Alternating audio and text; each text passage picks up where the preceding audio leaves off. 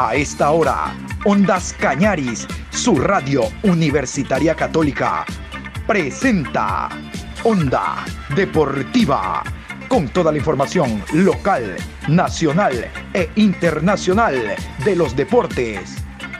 Comenzamos. La Copa América lo confirmó.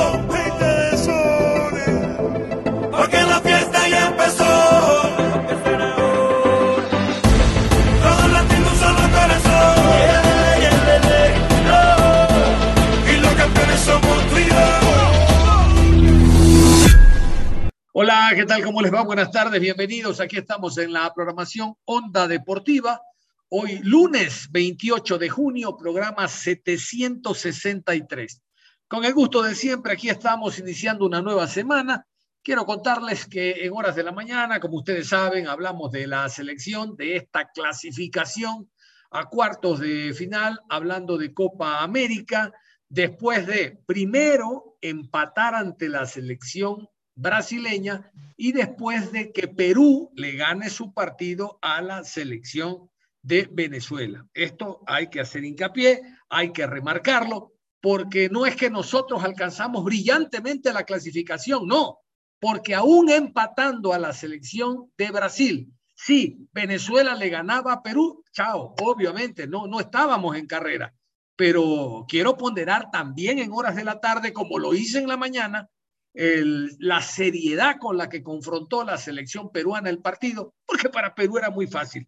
Les he dicho lo de la Padula, lo de Carrillo, lo de Peña, jugadores con un trajín y Perú ya estaba clasificada. Lo más normal es que le hubiera dado descanso, pero no. La seriedad de Gareca, yo eso lo remarco. La seriedad de Gareca para enfrentar el partido hizo que nosotros saquemos provecho, porque Perú le gana a Venezuela y nosotros, si bien es verdad, empatamos con Brasil, ojo, no perdimos, seguimos sin ganar en la eliminatoria. En la mañana hablaba también de hoy en la tarde tener un invitado. Me, dice, ¿ya, ¿ya estamos? Sí, sí, perfecto. Ya estamos entonces, me levanta la mano nuestro control. Ya tenemos a don Josué Lapierre, el licenciado Josué Lapierre, periodista deportivo que habitualmente colabora con nosotros en la programación con sus valiosos conceptos. Hoy el tema nuevamente es selección ecuatoriana de fútbol. Antes vamos con su saludo. Buenas tardes, mi querido Josué, ¿cómo le va? Saludos cordiales. ¿Cómo le va, mi estimado Don John? Muy buenas tardes. Buenas tardes a todos los oyentes que nos están escuchando aquí en Radio Onda Cañaris, en el programa Onda Deportiva. Un placer poder estar nuevamente en, una, en un programa más, compañía de usted. Y así es, bueno, vamos a tener que hablar varios conceptos, dar varios argumentos con respecto a lo que se ha dado hasta el momento en la fase de grupos de esta Copa América. Sí, señor. Vamos a meternos primero directamente a lo que significó el empate de Ecuador y que nos permite clasificar. Es evidente que el hincha, el ecuatoriano que le gusta el fútbol, está muy feliz, pero el ojo crítico, analítico de quienes hacemos prensa deportiva, estamos para otra cosa.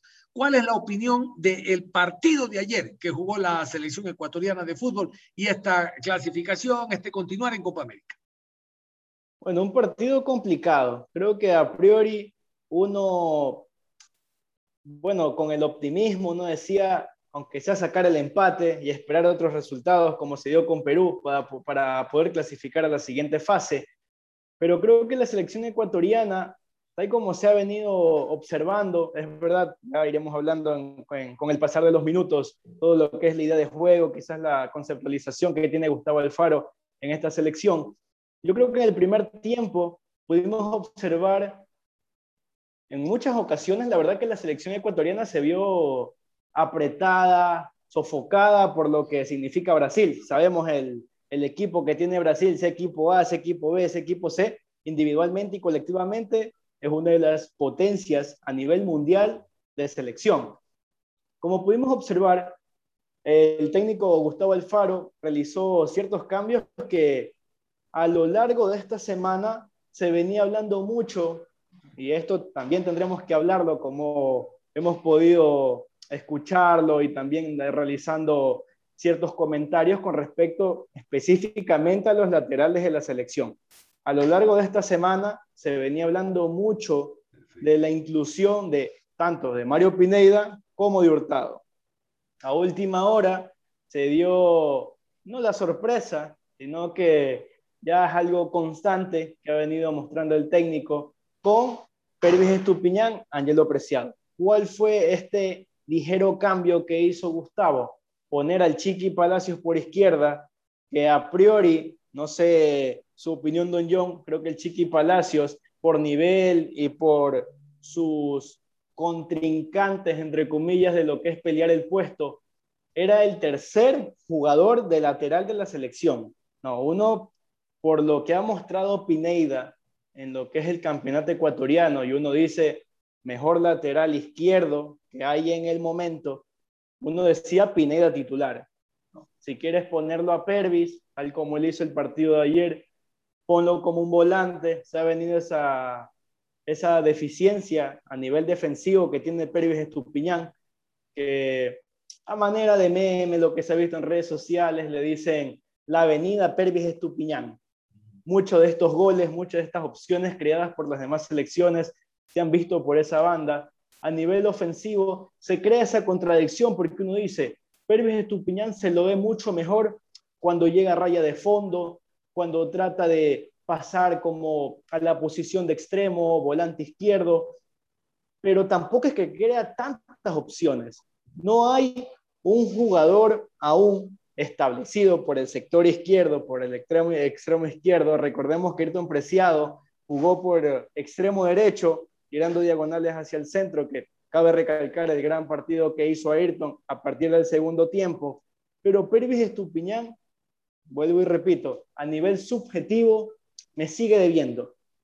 Me sigue debiendo bastante. Creo que el Chiqui Palacios hizo un partido de menos a más, eh, específicamente tiempo, que es donde Ecuador mejoró por ciertos instantes del partido. Se vio un Brasil por momentos incluso replegado. Ahí es donde Ecuador aprovechó, ni bien inició el segundo tiempo, con esa sofocación al equipo y a la defensa, específicamente a la selección brasilera, y es ahí donde se, se pudo originar el gol ecuatoriano. Sí, señor. Yo quiero primero decirle, Josué, y felicitarlo porque se me adelantó a la pregunta. Ojo, yo esta mañana de lunes lo llamé para planificar la, la, entrevista. No nos hemos puesto de acuerdo, pero tengo el mismo pensamiento suyo. Palacios es el tercero en esa posición de lateral. ¿Y por qué no Pineida, que en el campeonato es el nombre one? Ahora, ¿qué, qué, qué concepto o qué idea a priori le dio usted cuando lee la alineación y dice Palacios lateral? Por banda izquierda eh, Estupiñán. O sea, eh, la, la, primera idea que le vino, ¿cuál fue? La primera idea que se me vino fue, ¿por qué no Pineida? ¿Qué sucede con Pineida? Así Eso fue lo primero. Algo está pasando con Pineida, no sé, no le gusta el técnico, porque sabemos que es decisión técnica, no es a nivel de jugador, quizás una dolencia, cansancio, no, porque no ha jugado ningún partido, a excepción del día de ayer, que jugó los últimos 10 minutos, 13 minutos. Pero yo creo que la inclusión del Chiqui Palacios fue sorpresiva. Sin todo. embargo, eh, el nivel que mostró, como digo, específicamente en el segundo tiempo, porque en el primero se vio un partido muy complicado para Ecuador, por cómo comenzó a plantear Brasil y por los jugadores que ya sabemos que, que obtiene eh, con su nivel colectivo e individual. Pero no lo hizo mal por ciertos momentos a nivel ofensivo, pasaba mucho a raya de fondo, trataba de ser otra opción. Cuando ya ingresó Ángel Mena, que fue un jugador determinante, indiscutiblemente, no sé cuál es su opinión, pero para claro. mí el jugador del partido fue Jackson Méndez. Y sí. sí, sí, sí, pero yo le quería decir algo, yo soy, este, pero no cree usted eh, a ver, ¿no cree usted de que se cumple aquello de que para ser buen técnico de fútbol hay que ser necio, tosudo? Le digo, en mi época de reportero, tantos técnicos que decíamos, pero si este está en mejor nivel, ¿por qué no? Dusan lo confirmó. Y digo, hay una corriente a nivel nacional que dice que debe de jugar Pineida y el técnico dice, no, lo voy a poner a Pervis con salida como, como enganche por izquierda, ¿no? Salida por izquierda pero no, me quiero ir contra la prensa, ojo, sin conocerlo a fondo Alfaro, y lo, y lo ingresa a Palacio. Palacio tiene su recorrido, sí, es verdad, pero ¿por qué no, no, no a Pineida? Ojo, y uno no aboga por, por el futbolista como tal, sino por la función que, eh, que, pueda cumplir en esa banda por el ida y vuelta, porque si se va al ataque le puede tomar el relevo Pervis de Tupiñán y todos sabemos el ataque, la proyección que tiene por banda eh, Mario Pineida, ¿verdad? La verdad que sí. Eh, Mario Pineida, la virtud que tiene es esa doble función que cumple al momento de jugar como lateral izquierdo. Ahí como usted dice, Pineda es un jugador que se destaca bastante por ser una opción más de ataque. Al pasar a raya de fondo, sabemos que su pierna izquierda no es, no es la hábil, pero realiza esas diagonales, se acomoda para su pierna y comienza las diagonales. Ahí pueden, podemos, puede ser, mejor dicho, una opción, ya sea con Ener Valencia, ya sea con Ángel Mena, con el Quito Díaz, con Gonzalo Plata, con Ayrton Preciado, una opción más. Cosa que Pervis Estupiñán en ciertos momentos y en gran parte de los partidos le cuesta. ¿Qué es lo que hemos podido observar? La gran mayoría de estos partidos, tanto eliminatorios como Copa América, Ecuador se ha dedicado al gran porcentaje de ataque y realizarlo por banda izquierda.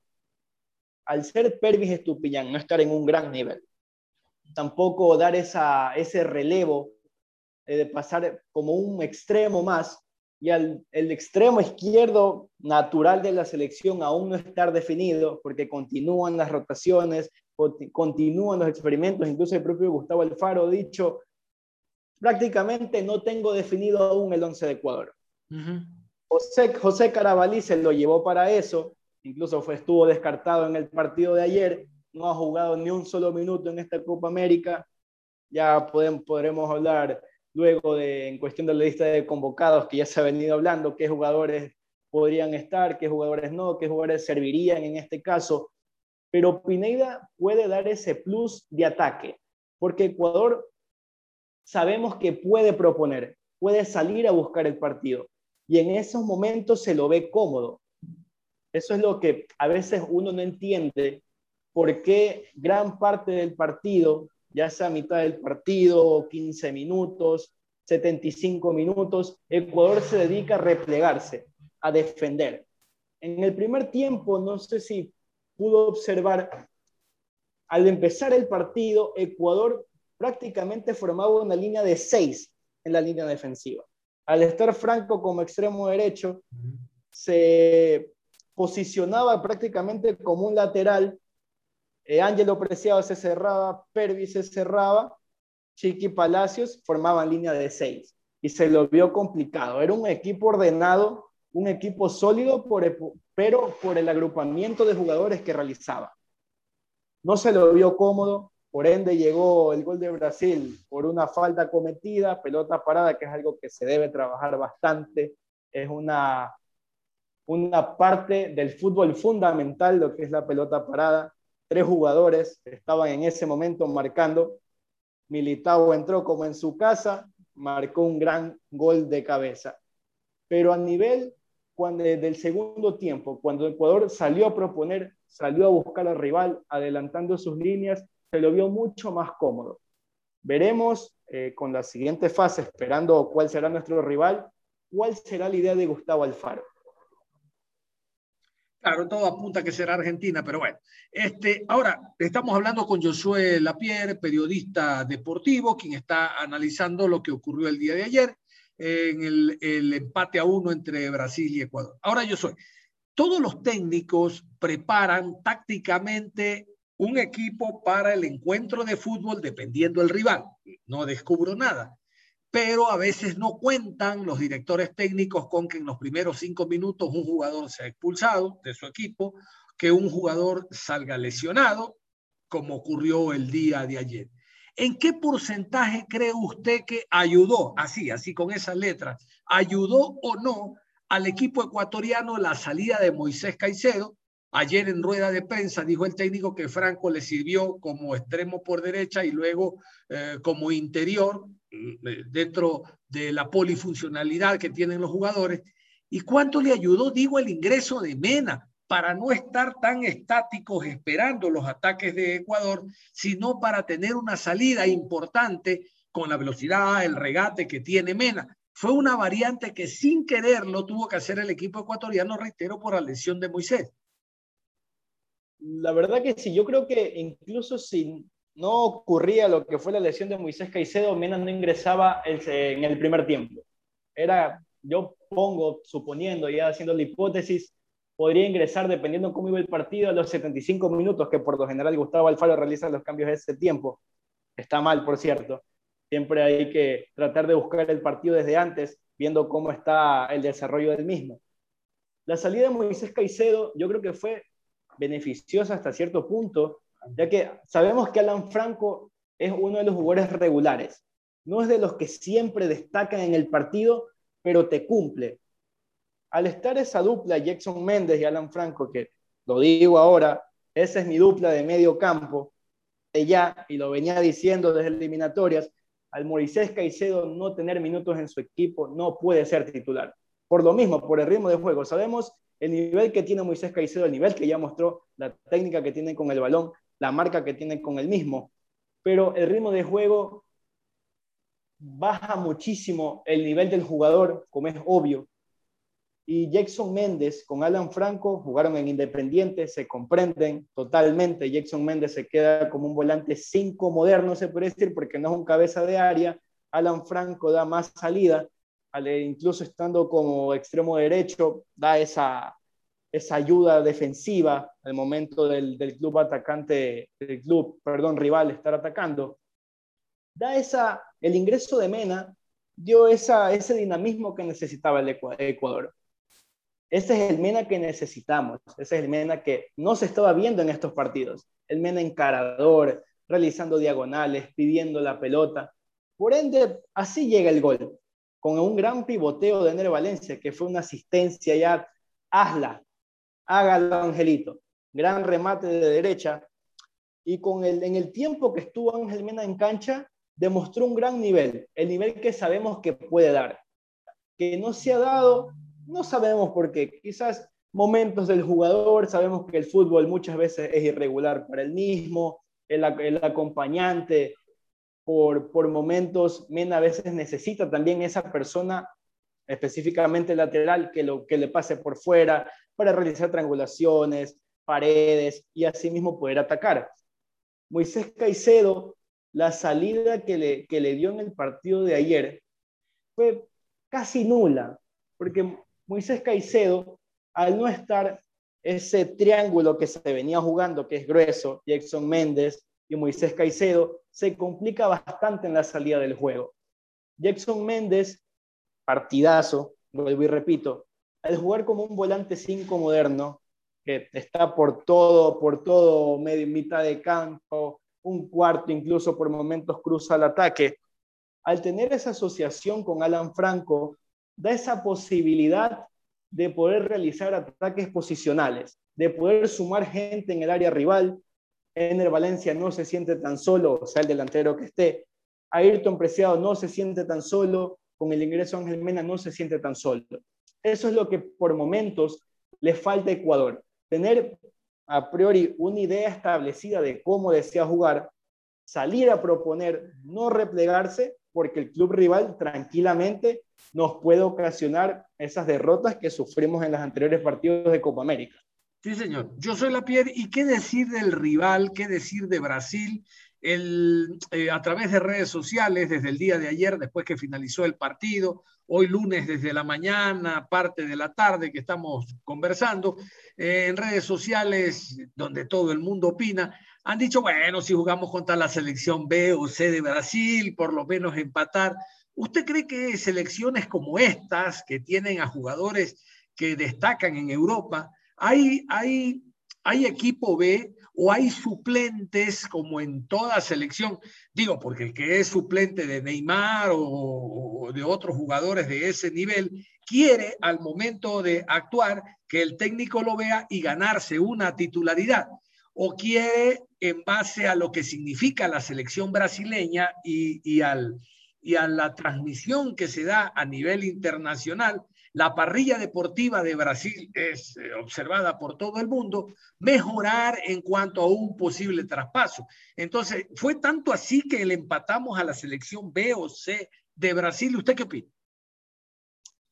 A ver, mi idea siempre con estos clubes de renombre, como Brasil, como Argentina, Alemania, etcétera, son suplentes porque ya no pueden ingresar en el Ah, campo más jugadores, porque no se puede meter más jugadores. Sabemos que en el, incluso en los cambios que realizó Tite en medio del partido, ¿cuáles fueron los cambios? Por acordarme. Casemiro y Vinicius Junior. ¿Dónde juegan estos? En el Real Madrid. Titulares del Real Madrid. En estos equipos, sea equipo B, sea equipo C, como quieran llamarlo, no se puede desmerecer a Ecuador al ser una selección que sabemos que tiene grandes jugadores, pero no de la talla mundial como los de Brasil. Di- Dicho esto, Gabriel Barbosa, Firmino, Gabriel Jesús, Neymar, Paquetá, no nos podemos comparar a estos jugadores. Y Ecuador hizo un, partido, en ciertos momentos, inteligente, ya teniendo el empate. Sabíamos que la victoria a Brasil iba a ser muy complicado, incluso con el empate que se logró. Y es algo que muchos llaman histórico, porque sacarles punto a Brasil es muy complicado, sea en eliminatorias, sea en Copa América. Tal como usted dice, estos jugadores suplentes, entre comillas, que están en la selección brasileña, siempre quieren jugar, demostrar mucho más por el mismo hecho de, me está viendo un equipo, Real Madrid, Barcelona, los equipos grandes, ¿por qué no demostrar mi nivel y, y tal vez ser una opción para este equipo que me pueda contratar? Incluso en el empate con Brasil, pudimos observar que el técnico y esta grande, bueno, gran mayoría de los jugadores se vio de, no se lo vio conforme, se los vio descontento, querían ganar el partido, incluso cuando ya Ecuador empató, Brasil comenzó a atacar de nuevo, por momentos nos asfixiaba ese, esa ofensiva brasileña, y ahí Ecuador pudo eh, o tratar de, jugar al contragolpe con el ingreso de Gonzalo Plata, de Leonardo Campana, que, bueno, no me convence, la verdad, pudo, pudo haber ingresado otro jugador, pero en estos equipos no hay equipo suplente. Por la talla mundial, por la talla colectiva que es Brasil, no hay que desmer- de- desmeritar el partido que hizo Ecuador con, con los jugadores sabemos que no son este, de, de- de baja talla, porque muchos de ellos juegan en el exterior, pero comparándonos del tú a tú con la selección brasileña, yo creo que falta bastante, pero el partido colectivo que hizo Ecuador fue bueno, dejémoslo ahí, fue bueno, que para sacarle el empate no estuvo mal.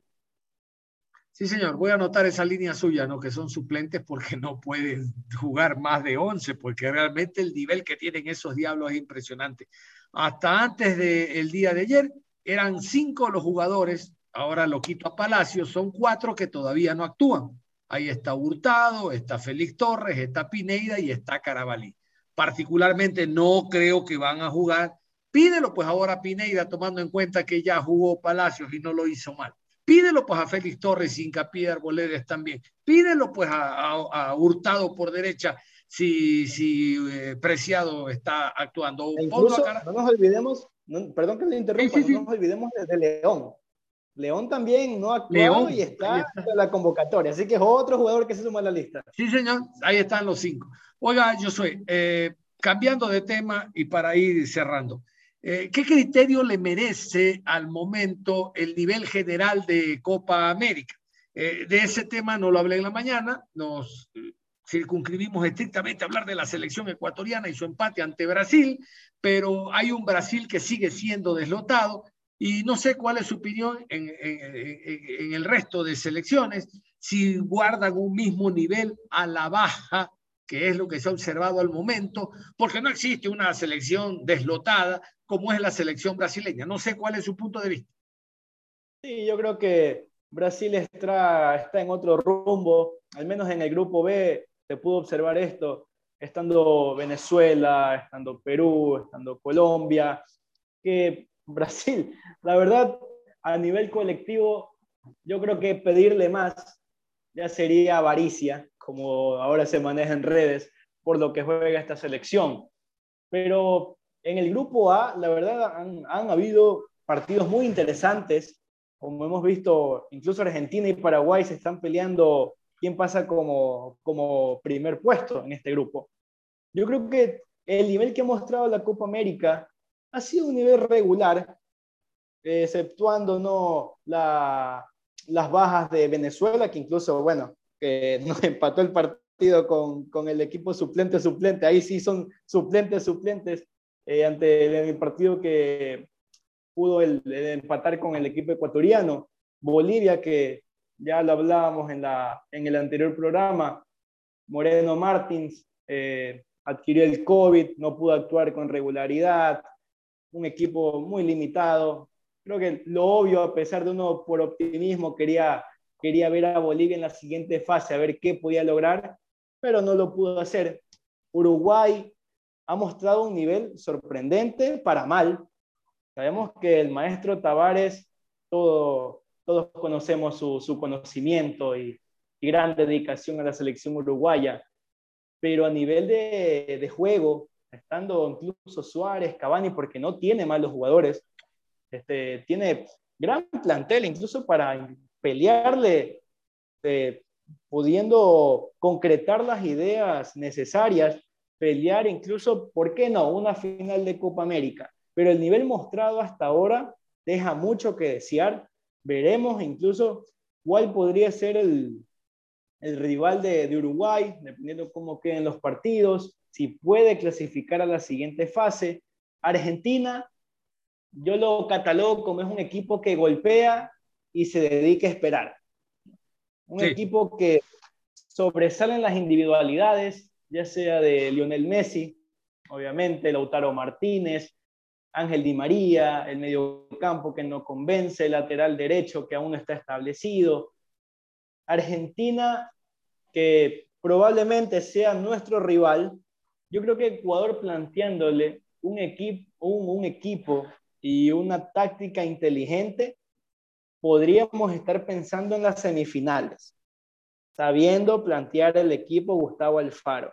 Argentina no es el mismo de años anteriores. Incluso en las eliminatorias, sabemos el del primer partido, Argentina lo ganó por errores propios así como han sucedido en algunos de estos partidos de Copa América, Ecuador muchos de estos ha perdido por errores propios, no tanto por funcionamiento. El funcionamiento de Gustavo Alfaro, yo creo que tiene la idea clara, pero al no encontrar ese equipo ideal, no lo puede proyectar en la cancha. Paraguay, individualidades, sí tiene un juego colectivo decente, juego colectivo regular, pero sabemos que las potencias, al menos en, en esta Copa América, Brasil sin duda va a ser uno de los finalistas, a no ser que ocurra una sorpresa como sabemos es el ámbito del fútbol, y Argentina podría acercársele hasta Chile, metámoslos ahí, porque no hemos nombrado a Chile.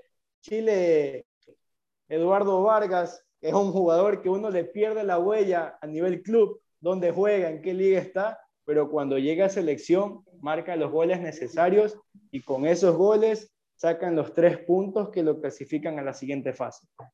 Muy bien, yo sé, yo alabo su optimismo, la verdad yo tengo una carencia en ese sentido que puede ser un defecto, pero creo que Argentina sigue estando mejor que nosotros. El día de hoy creo que Argentina va a ratificar su primer puesto, porque no es lo mismo enfrentar a la cuarta del otro grupo que es Ecuador que en el hipotético caso, quedando segunda, tendría que enfrentar a Perú. Y Perú realmente de que al momento no mete miedo, Perú no habla de antecedentes, comenzó mal la Copa América anterior, la goleó Brasil y terminó jugando la final contra Brasil.